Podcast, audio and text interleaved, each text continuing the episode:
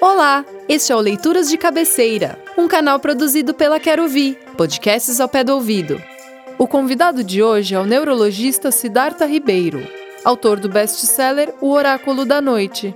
Aqui, o objetivo é fazer com que personalidades do mundo dos livros e amantes de literatura compartilhem conosco o que estão lendo, o que leram de mais marcante nos últimos tempos, que livro está na fila de espera e uma obra que tenha sido essencial na vida dessa pessoa.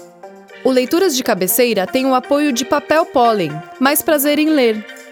Com vocês, Siddhartha Ribeiro.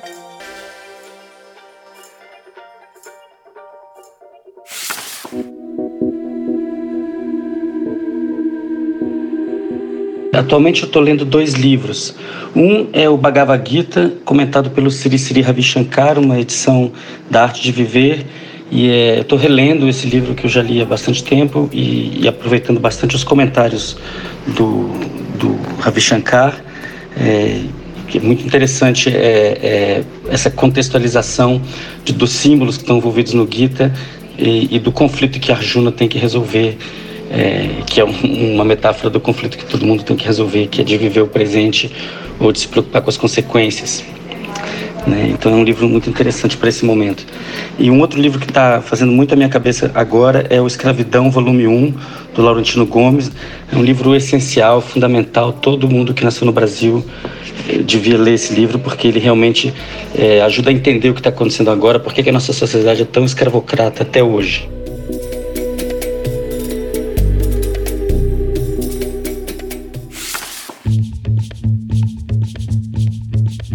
Nos últimos 12 meses, eu li vários livros muito interessantes. É, destaquei três aqui para comentar com vocês. Um é o High Hitler, do Norman Ohler, que é um, um best-seller mundial mostrando, documentando como que o Hitler e, e, a camarilha em torno do Hitler e, na verdade, todo o exército, a Wehrmacht, o exército alemão na Segunda Guerra Mundial, estavam movidos a uma quantidade enorme de anfetaminas, é, opioides, é, na verdade, uma politoxicomania que explica muito dos, dos equívocos, dos absurdos que aconteceram na Segunda Guerra Mundial. É, um outro livro super importante que eu li nos últimos 12 meses é sobre o autoritarismo brasileiro, da Lilia Moritz Schwartz. Um livro essencial para a gente compreender de onde que sai tanto horror e tanto absurdo hoje na política brasileira e entender que, na verdade, nós nunca saímos dessa, dessa polaridade entre senhores e escravos. Né? O Brasil nunca se libertou disso e existe uma matriz autoritária que perpassa toda a formação da República. É, e a, a Lili fala muito bem disso no livro. Um outro livro muito importante dos últimos 12 meses foi O Amor como Revolução, do pastor Henrique Vieira. É um livro maravilhoso para quem quer recobrar o significado da palavra cristianismo, né? como amor, como perdão, como solidariedade, compaixão, e não como violência, como arma, como exclusão, que é o que hoje vem acontecendo, muitas pessoas usando o nome de Cristo em vão. Então são três livros que eu, que eu li que eu recomendo.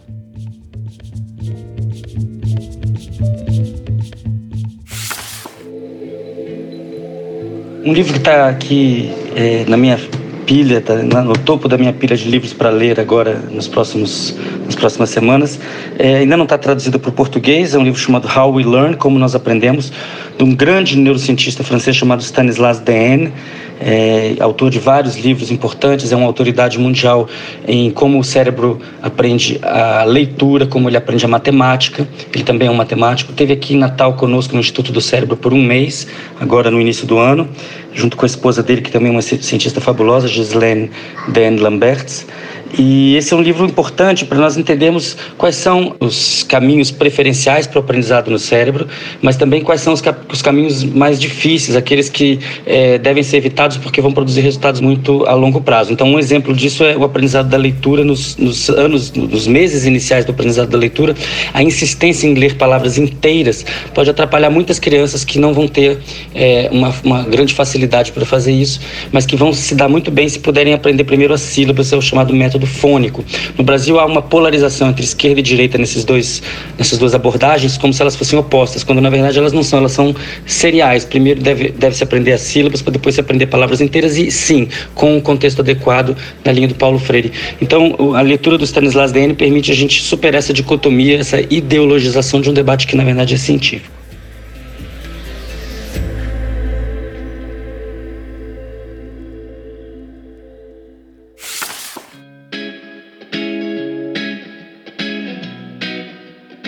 Sobre a obra que mudou minha vida, que marcou minha vida.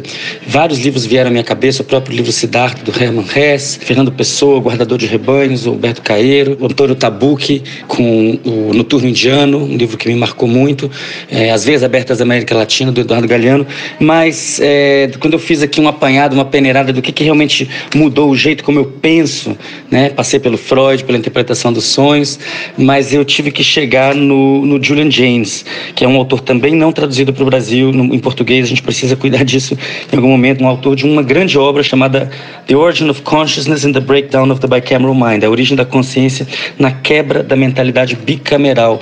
É um livro extremamente ousado, publicado nos anos 70 e ainda hoje extremamente fértil, é, que faz uma, uma ligação entre a história, entre arqueologia, entre um, um tanto de, de psicologia e alguma neurociência e tenta fazer uma, uma hipótese sobre como emergiu a consciência humana nos últimos milhares de anos. E faz a hipótese de que a esquizofrenia é, que hoje é considerada uma doença, é um traço de não adaptação a essa sociedade, pode ter sido há 5 mil anos atrás um traço de adaptação, é, pode ter havido uma pressão de seleção positiva para a esquizofrenia, então ele sugere que, na verdade, os nossos antepassados eram psicóticos e que, nós, que a civilização foi erigida em, em função de, de, das visões que pessoas em psicose eh, tinham. Então, o exemplo disso máximo seria o próprio faraó, que acreditava que era Deus.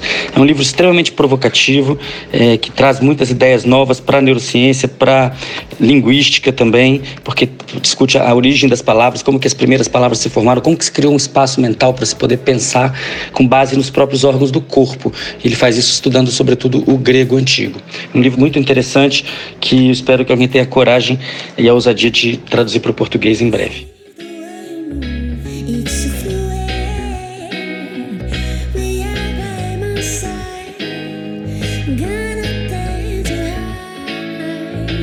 Agora, papel e caneta na mão para anotar as diversas obras trazidas pelo Siddhartha Ribeiro. O livro que ele está lendo é o Bhagavad Gita, comentado pelo Sri Sri Ravi Shankar. Os livros mais marcantes dos últimos meses foram Escravidão, de Laurentino Gomes, High Hitler, de Norman Ohler, sobre o autoritarismo brasileiro, de Lilia Schwartz, e O Amor como Revolução, do pastor Henrique Vieira. O livro que vai ler na sequência será How We Learn The New Science of Education and the Brain, de Stanislas Dehaene.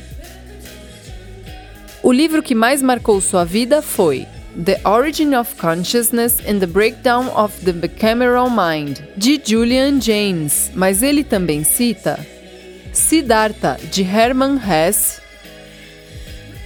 O Guardador de Rebanhos, de Fernando Pessoa, Noturno Indiano, de Antônio Tabucchi, As Veias Abertas da América Latina, de Eduardo Galeano, e também a interpretação dos sonhos de Sigmund Freud.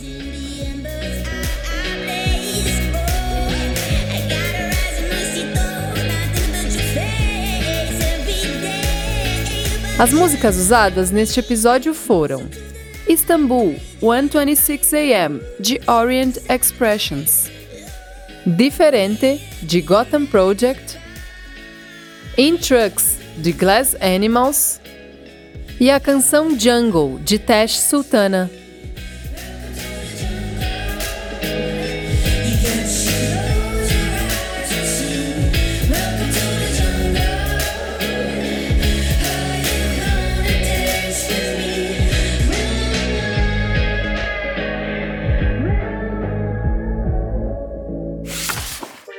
O Leituras de Cabeceira é uma produção da Quero Vi, podcasts ao pé do ouvido com apoio de Papel Pólen, mais prazer em ler.